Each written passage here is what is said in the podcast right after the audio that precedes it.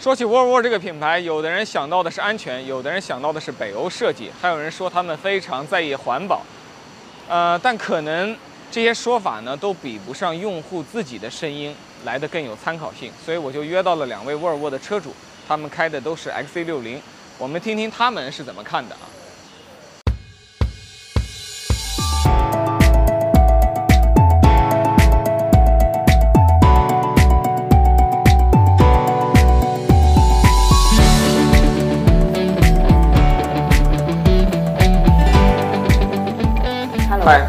Hello，Hello，Hello，依然。我有一个问题一直想问你，啊，你说，你为什么叫猛强啊？我就是要又猛又强，而且我性格确实可能还比较，可能在事业工作的时候比较强势一些吧，所以我觉得既是给自己的一个鼓励，然后也是一个映照，所以就叫猛强。结果后来呢，就粉丝稍微多一点点之后，我说真名儿就是压根儿没有人 care，所以就一直叫猛强，然后粉丝也很亲切的叫我小猛、强强，就叫习惯了，然后就嗯一直到现在了。嗯对，其实今天我跟猛强会坐在这儿聊天，是因为他是位沃尔沃 车主 XC60 的这个车主啊。是呃，我自己以前也开过两台沃尔沃的车，我有一台 S90，、哦，S 九零哎，然后我有一台 C40 纯电啊，然哦，后我其实喜欢沃尔沃也很多年了。嗯。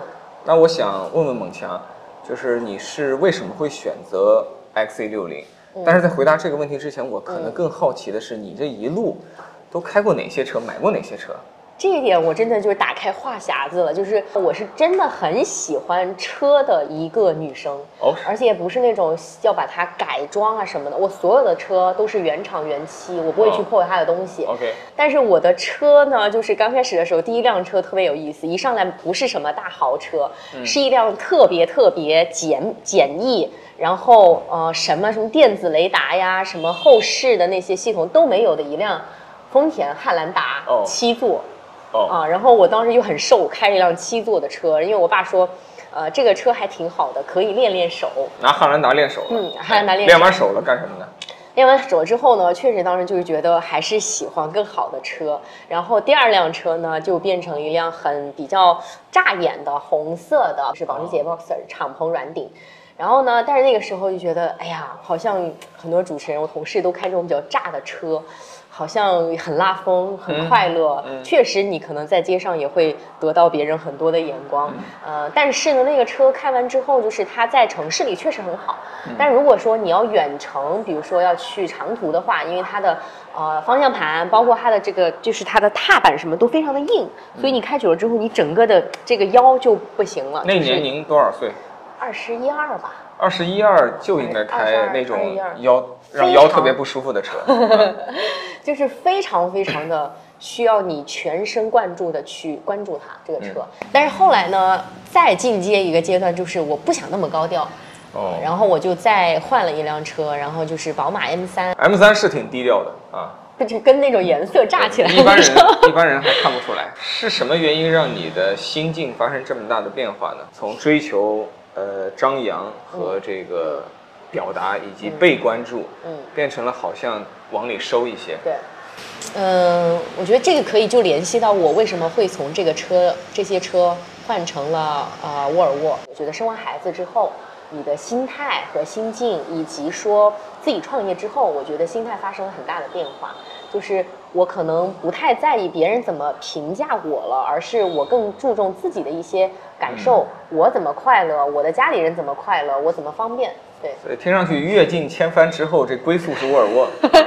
可以这么理解。我觉得但你的人生也才刚刚开始，对吧？是我我完全同意。我觉得三十岁是刚刚才过上了自己还蛮喜欢的生活，是对。但是沃尔沃这一点，就是我脑子里好像我从小就是我爸妈买车的时候，我的脑子里就有这么一根弦儿，他就会嗯觉得说沃尔沃等于安全，就是一直被这么灌输着，在传统的理念。其实我也没有接触过太多的沃尔沃，嗯所以当我有了孩子，我要换车的时候，我第一反应就是。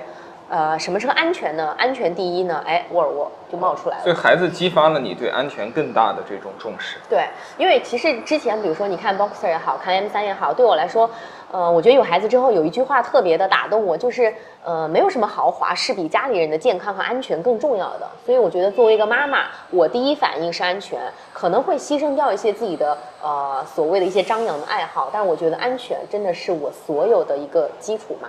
就说到安全啊，因为你有孩子，我我突然想给你补充一点，其实大家都会想办法去做一个假人，在安全碰碰撞中去模拟人的伤害嘛。是是是对，但其实沃尔沃他想的就比较细，嗯啊，他会觉得大多数的假人其实是基于一个成年男子来模拟的，嗯嗯但是现实中有老人，嗯。有孩子，是。啊，有女人，嗯。有怀孕的女人，嗯。其实我们每个人的身体的那个特征和你的脆弱程度是不一样的，对，所以他做了一个家族的假人，嗯。甚至包括刚出生两三个月的婴儿，他们也模拟了。嗯啊，然后，然后这样不同的假人在这个安全测试过程中，它其实有完全不同的这个结果。是。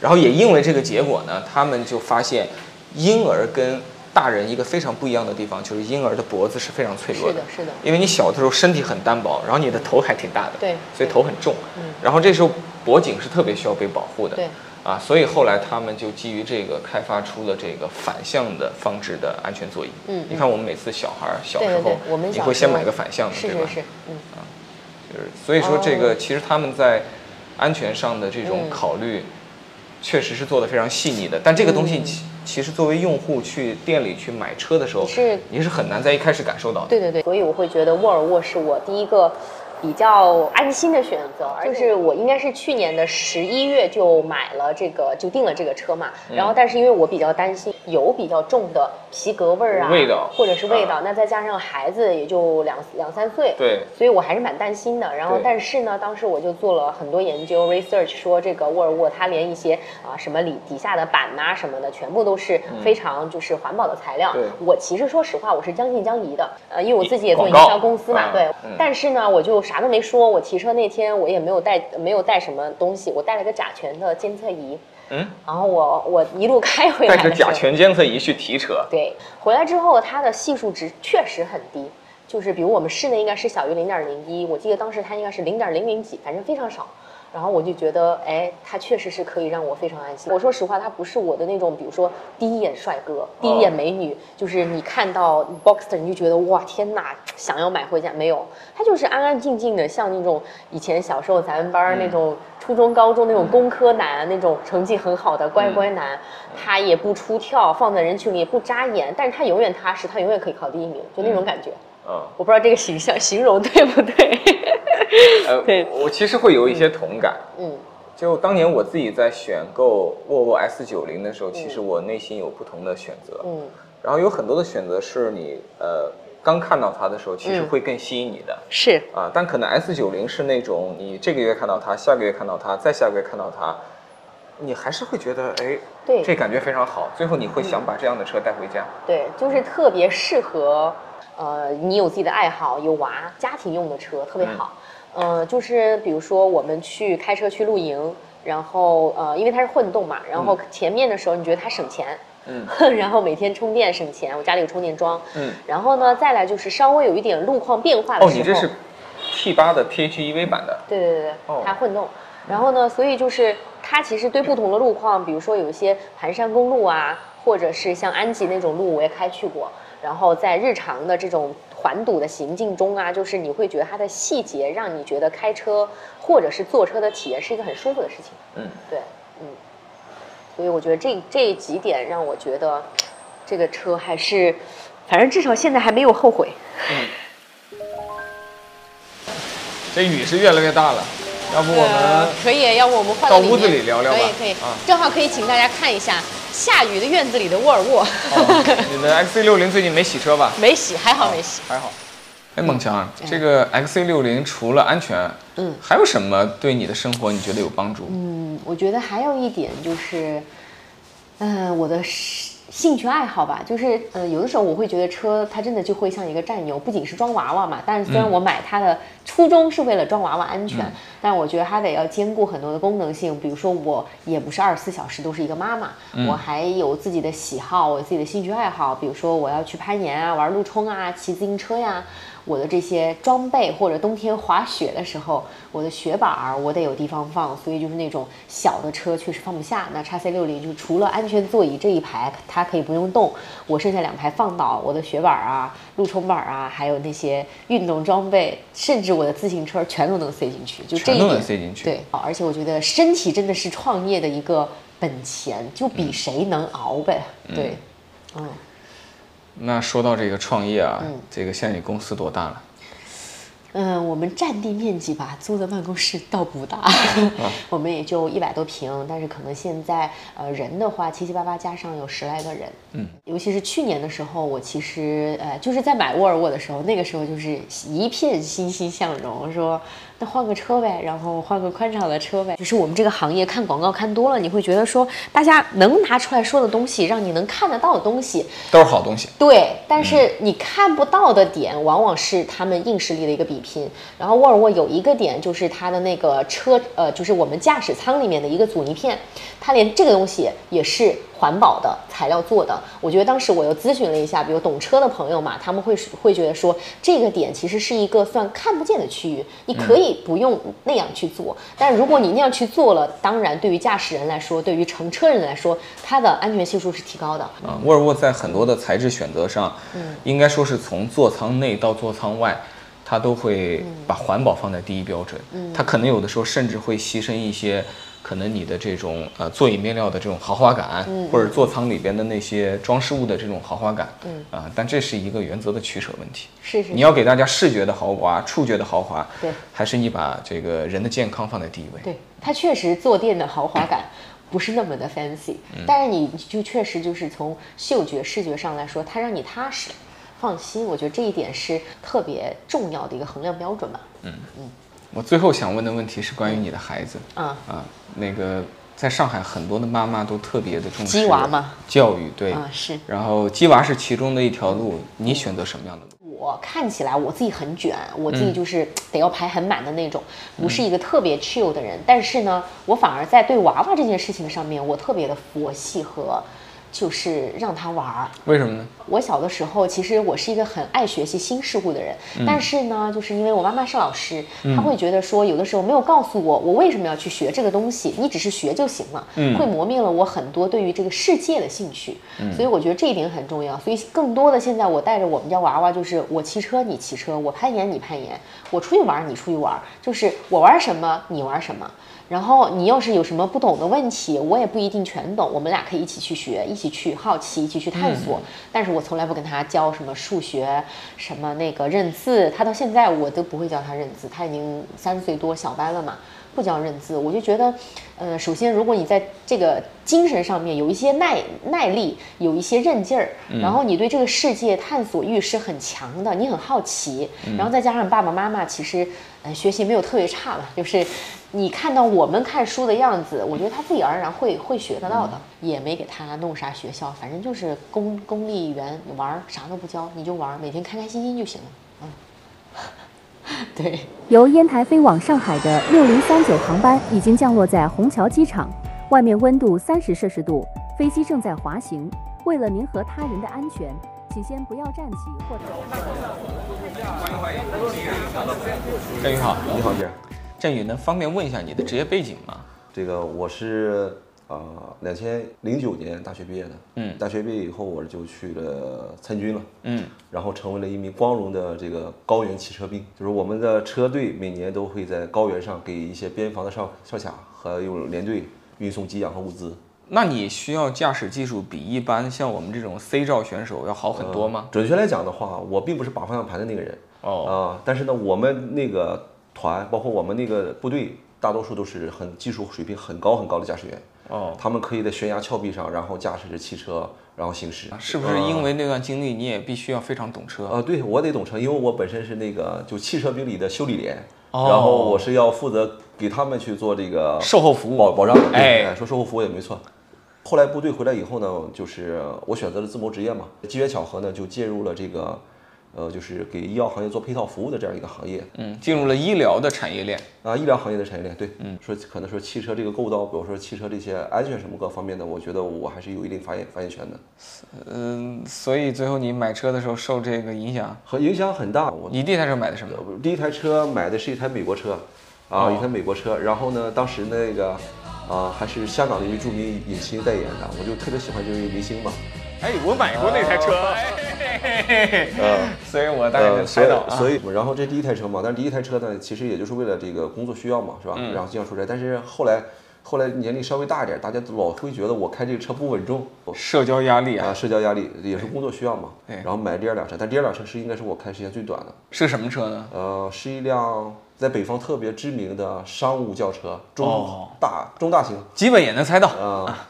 然后呢，但是这个车呢，给我的体验就是啊，我的体验就是什么呢？我我的用了一段时间以后，就是我感觉我我老是有点头晕，就是那种就是脑雾。就是好像你的大脑在思考的时候，好像这个大脑被被被罩的罩起来了，有这种感觉。脑这个我我因为我我是鼻炎患者，就是在我鼻炎比较发作的时候，我感觉我有这样的症状。家里面坐车的时候，老是觉得你车里面好像有一股味道，但是这个味道又很难以名状，啊，然后我觉得可能是车的问题。嗯，当然了，你想过你买一个不到一年的车，你卖掉要赔很多钱的。嗯，但是最后想了想，人生不过几十年。嗯啊，宁可这错，宁可这个我我我搞错了，对吧？起码我觉得对安全还是要负责任。作为呃一个一个父亲，一个父亲，或者说作为一家之主，其实不光是可能有一些在家庭里面扮演的角色的一个重要性。我觉得选一些东西，包括家里边买房子、买车，其实可能考虑的因素都是要以家人为主。我就一一家别的店我们都没去，我直接奔沃尔沃了。为什么没人沃尔沃？因为好多人都说，好多朋友也跟我说，你说就是说车环保，他说你就买沃尔沃没问题，新车都有味道的，这是我我我一直的理解。嗯，但我去沃尔沃，我真的去沃尔沃店里面的时候，打开这个叉七六零的时候，完我是真的很惊讶，就是新车都没有味道。对，就是我是听说沃尔沃他们对于这个气味啊，对于污染是极为这个苛刻的。我也去过他们在瑞典哥德堡的总部，呃，两三次了。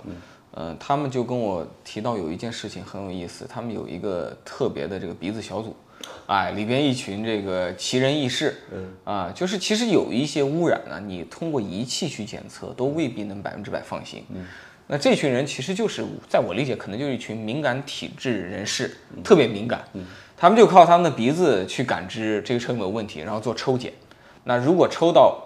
这台车有问题，那他们再去找原因。对啊，其实小朋友最敏感，是吗？我们家小朋友就特别有意思啊，每次坐我的车的时候，然后正常的呼吸，正常的说话，然后我就发现每一次，比如说我跟别人换车，换别人的车开的时候，我孩子跟着我的时候，他会就会出现鼻音。哦，大家都知道，那说话的小孩，比如说有鼻音的时候，就是他把鼻腔给关死了。嗯，然后我就问他，我说你你为什么这么说话？他说这个车里有味儿。哦。为什么这个什么？为什么好像呃，欧洲或者是瑞典，瑞典人对这个什么对环保好像追求的有点儿吹毛求疵啊？对，哎，就就是这种感觉。其实我我也是这样想的，但我去了那个地方好几次啊，我能够有点理解，因为跟当地人交流，你看北欧这个地方它冷，它人少，嗯，然后你如果是人类住在那里，你看到大量的这个湖泊、冰川，然后这个森林。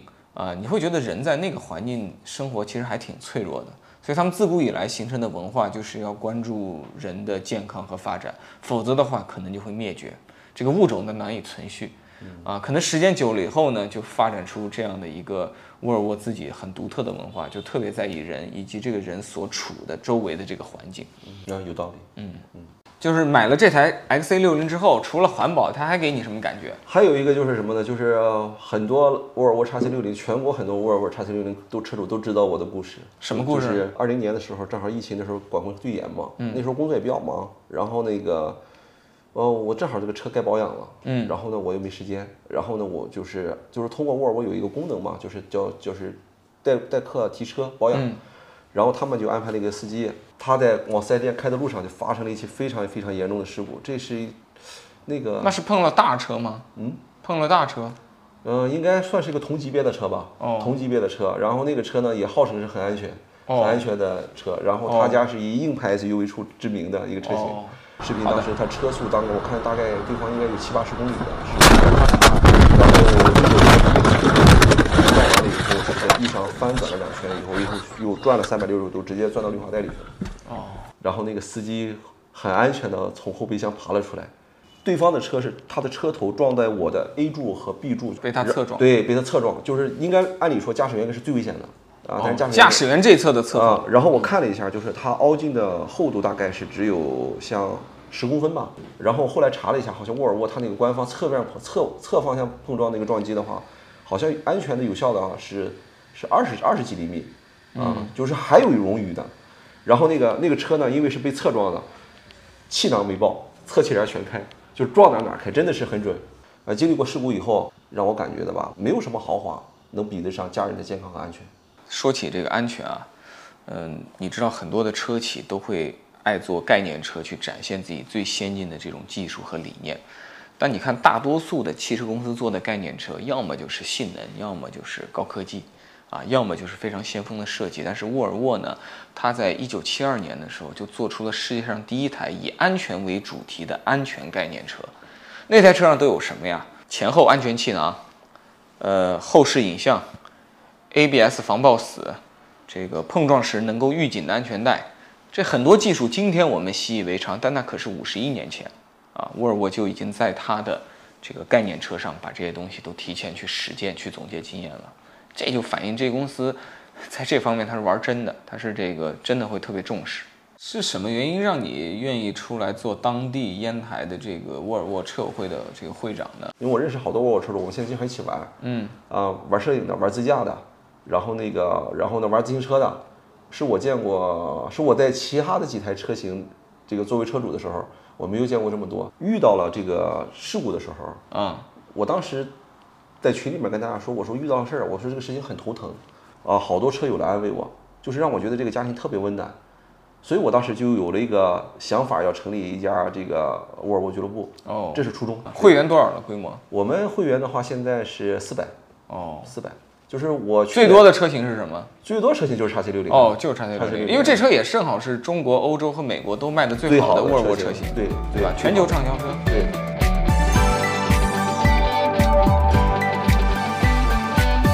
蒙强和振宇都是沃尔沃 XC 六零的车主。但他们在我看来是非常非常不同的人，但是跟他们俩轮流的这个交流之后呢，如果你允许我做一个共性的提炼的话，我还是能找到三点，他们身上在我看来非常一致的这个特质。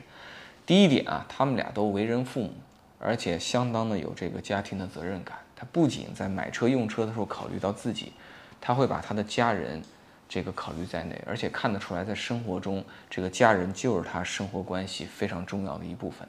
啊，很享受跟各自的家人的这种陪伴呐，一起的这种学习，一起的这种娱乐休闲的时光。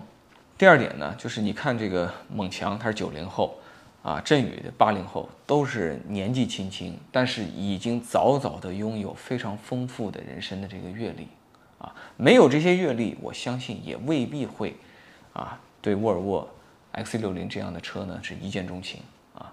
第三个共同点，我看到的是进取。啊，你看猛强呢，他自己很小的时候他就喜欢播音主持，啊，从五岁开始就在往这方面发展。后来他真的加入上海广播电视集团，做了一个职业主持人之后，他还不满足，还要出国去深造，让自己更有内涵，让自己在自己的职业领域发挥得更好。然后这些东西都实现了以后，他又不满足，最后又去折腾，又去创业，啊，开自己的营销公司，啊，在小红书上。啊，打造自己成为这个社交达人，啊，这个都可以看到他一路的这个进取的心态。那振宇也是一样，做过这个汽车兵，服过役，啊，转业之后呢，也是多方尝试，尝试了各种各样的工作，最后在医疗的供应链领域，啊，做成了自己的生意，让他自己现在有了一个相对更，啊，自由的经济状态，也有了一个更自由的这个生活方式，啊，在他的自由生活方式里边，他也不是说。可能满足于就是吃吃喝喝、休闲式的娱乐，啊，你看他天天到处跑啊，到处去这个摄影，到处去这个交友，啊，到处去张罗这个车友俱乐部里的这些事儿，啊，能看得出来他的生活中充满了这种，呃，尝鲜，充满了开拓，啊，充满了去挑战这个未知的可能性。